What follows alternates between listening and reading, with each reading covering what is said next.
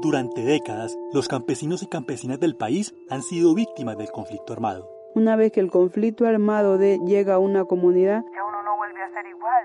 Se acaba la paz, se acaba como ese gozo, como ese... Nos enteramos de cuánto han sufrido, pero poco sabemos de cómo han reconstruido sus vidas y cuáles son sus metas. Por eso, en este proyecto sonoro, queremos que sus voces nos cuenten cómo han emprendido distintas iniciativas para salir adelante desde sus territorios. Me di cuenta que esta es una profesión también trabajar en el campo. Bienvenidos y bienvenidas a Haciendo Campo, una apuesta por el empleo rural.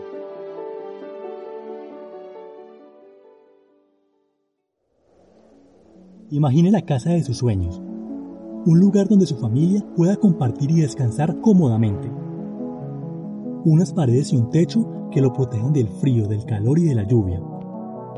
Recorrámosla, caminemos por sus pasillos, por las habitaciones. Llegamos a la cocina. Sus olores y sus sonidos se unen para deleitarnos. Esta casa es suya, usted la ha cuidado y ella usted. ¿Siente esa tranquilidad y esa sensación de bienestar? Respire.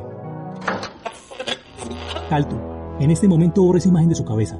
Tiene que irse, salir corriendo. Agarre lo que pueda entre sus manos. No puede llevar mucho debido al afán. Tiene miedo de que algo malo le ocurra a usted o a su familia.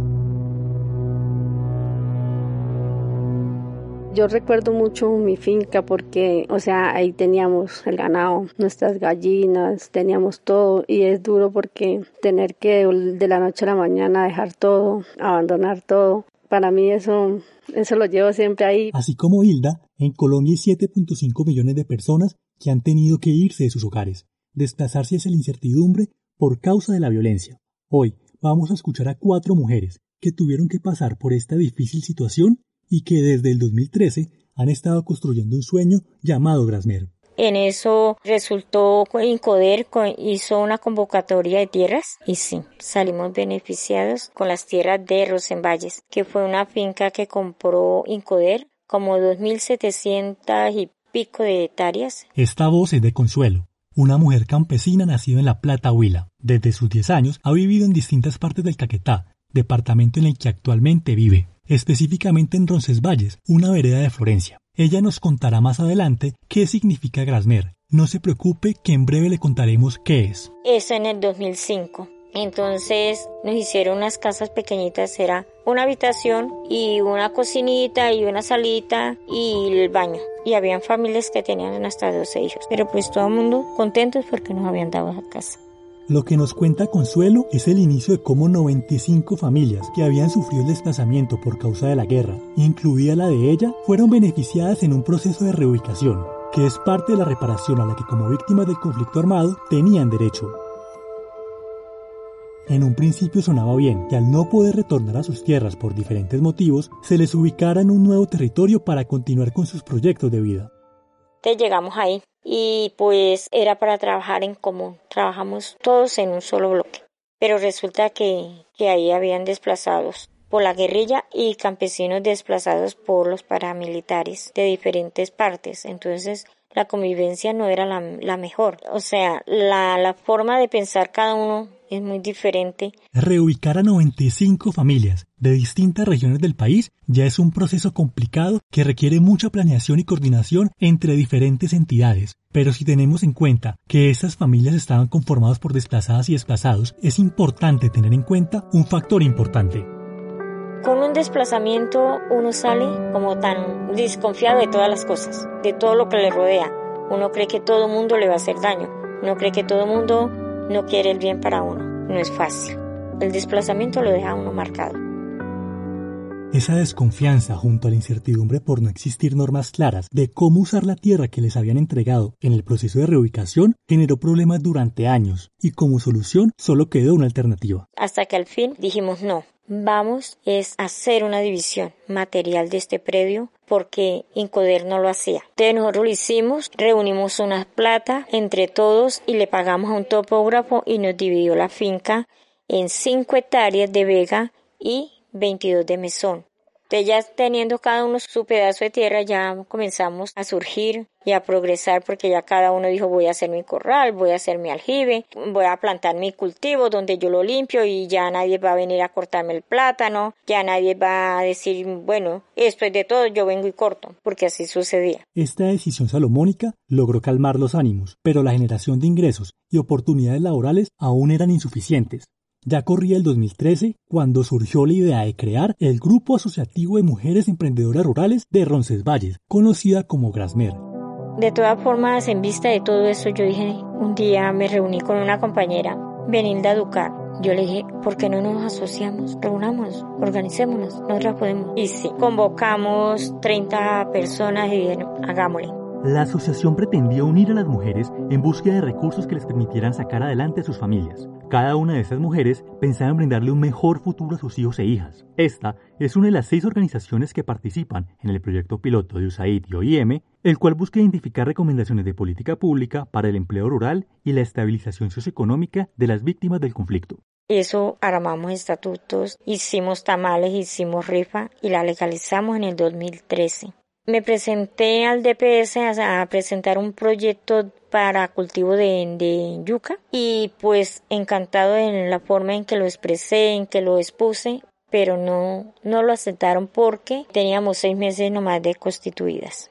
Ese proyecto, o sea, no nos salió. Entonces ya más de una ya nos, ¿qué? Nos paramos como año y medio. Y luego volvimos, ahí salió el proyecto de, de la piña, entonces ya todas nos fuimos motivando. Después de ese periodo de inactividad, aquellas mujeres confiaban en que algo iba a resultar, y así fue. La piña les dio una nueva oportunidad para trabajar, aunque surgió un nuevo inconveniente.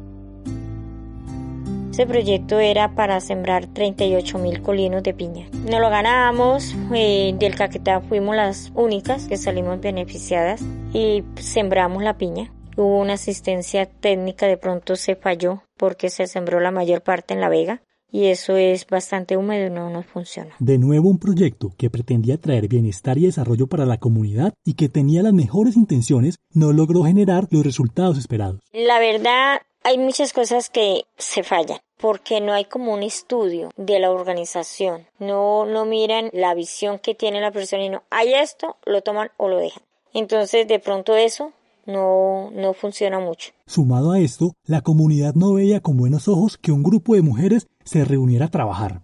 No, pues se están reuniendo las chismosas. No, estas viejas no enloquecieron. Estas viejas por estar reunidas no, no, no van a ayudarnos a arreglar el cerco. Las críticas al proceso organizativo de las mujeres venían de todas las direcciones, incluso de sus propios esposos. Así lo recuerda Daisy Larcón, que hace parte de Grasmer desde el 2015. Los maridos nos decían, estas, viejas están locas, estas viejas, ¿qué es lo que le está pasando? Estas viejas no si no trabajen y trabajen y paguen y paguen y nunca salen con nada, nada hacen. Bueno, tú nos reuníamos, vea, ya se van a, a chismosear. ¿Qué estarán haciendo? ¿Qué estarán planeando? Pero llegó el momento en que las mujeres de Grasmer demostrarían de qué estaban hechas. En el 2018, Consuelo recibió una llamada que le informó que la asociación podía ser beneficiaria de 28 millones de pesos para la construcción de un centro de acopio si tenían el lote donde construirlo. ¿Ustedes tienen el terreno? Yo le dije, sí. ¿Dónde lo tienen? Le dije, yo aquí al pie, al pie del caserío. No lo teníamos. Era una mentira mía. Yo dije, no, yo no voy a dejar ir esta plata por no tener un terreno. Una vez terminada la llamada, Consuelo reunió a las asociadas y les comunicó lo sucedido. Y ante esto, todas preguntaron lo mismo.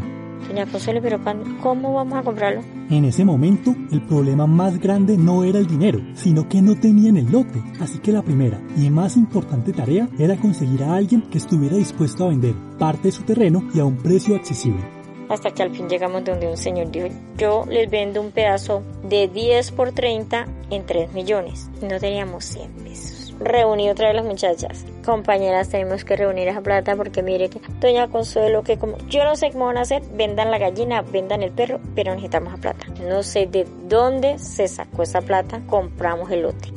Y fue en ese lote donde 15 días después se construiría el centro de acopio con el trabajo de esas mujeres y de hombres de la comunidad, quienes sorprendidos por este logro empezaron a cambiar su forma de ver y entender a Grasmer, al punto que cada día se acercan más a la organización, tal como nos lo explica Bella Ruiz con una corta anécdota pues en todo lado existe el machismo, ¿sí? Dentro de nuestra organización hay dos en especial que a mí me llena de satisfacción porque es que hay uno que ellos no las dejaban ir. Ellas, por ejemplo, iban a la reunión y tan pronto llegaba el esposo, corra, vea que llegó mi marido. Y se iban como escondidas otra vez para allá. De ellas dos, hay uno que el señor va, ya ahorita va y reemplaza a la esposa. Nosotros ve y él ya no viene a pelear, antes da buenas ideas, ya, ya le cambió como el chis, ya vio que sí es, sí es posible. Para Consuelo, quien es la presidenta y representante legal de Grasmer, Parte de los logros que ha tenido esta organización de mujeres es que ha logrado articular a los hombres haciéndoles entender que el trabajo de las mujeres es una nueva oportunidad para generar ingresos y bienestar, Actualmente, el sueño continúa y está enfocado en la venta de yogures de frutas amazónicas. Esta es una decisión de las propias mujeres de Grasmer, que tomaron luego de entender que esa era la mejor forma de aprovechar los recursos y características de su territorio.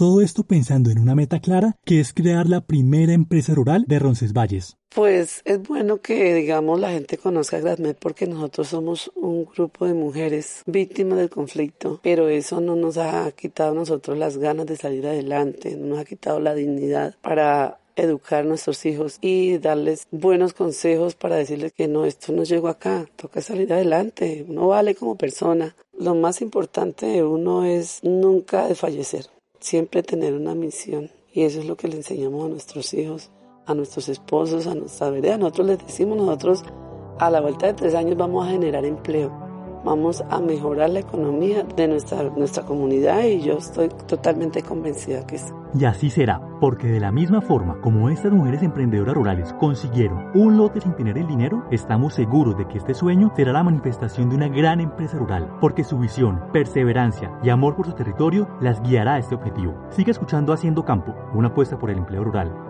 la serie sonora narrada por campesinas y campesinos que nos enseña que es posible crear empresas en el campo que generan empleo y que dignifican al campesinado nacional. Este podcast es posible gracias al generoso apoyo del pueblo de Estados Unidos a través de su Agencia para el Desarrollo Internacional USAID y la OIM. Los contenidos son responsabilidad de sus autores y no necesariamente reflejan las opiniones de USAID o el gobierno de Estados Unidos de América.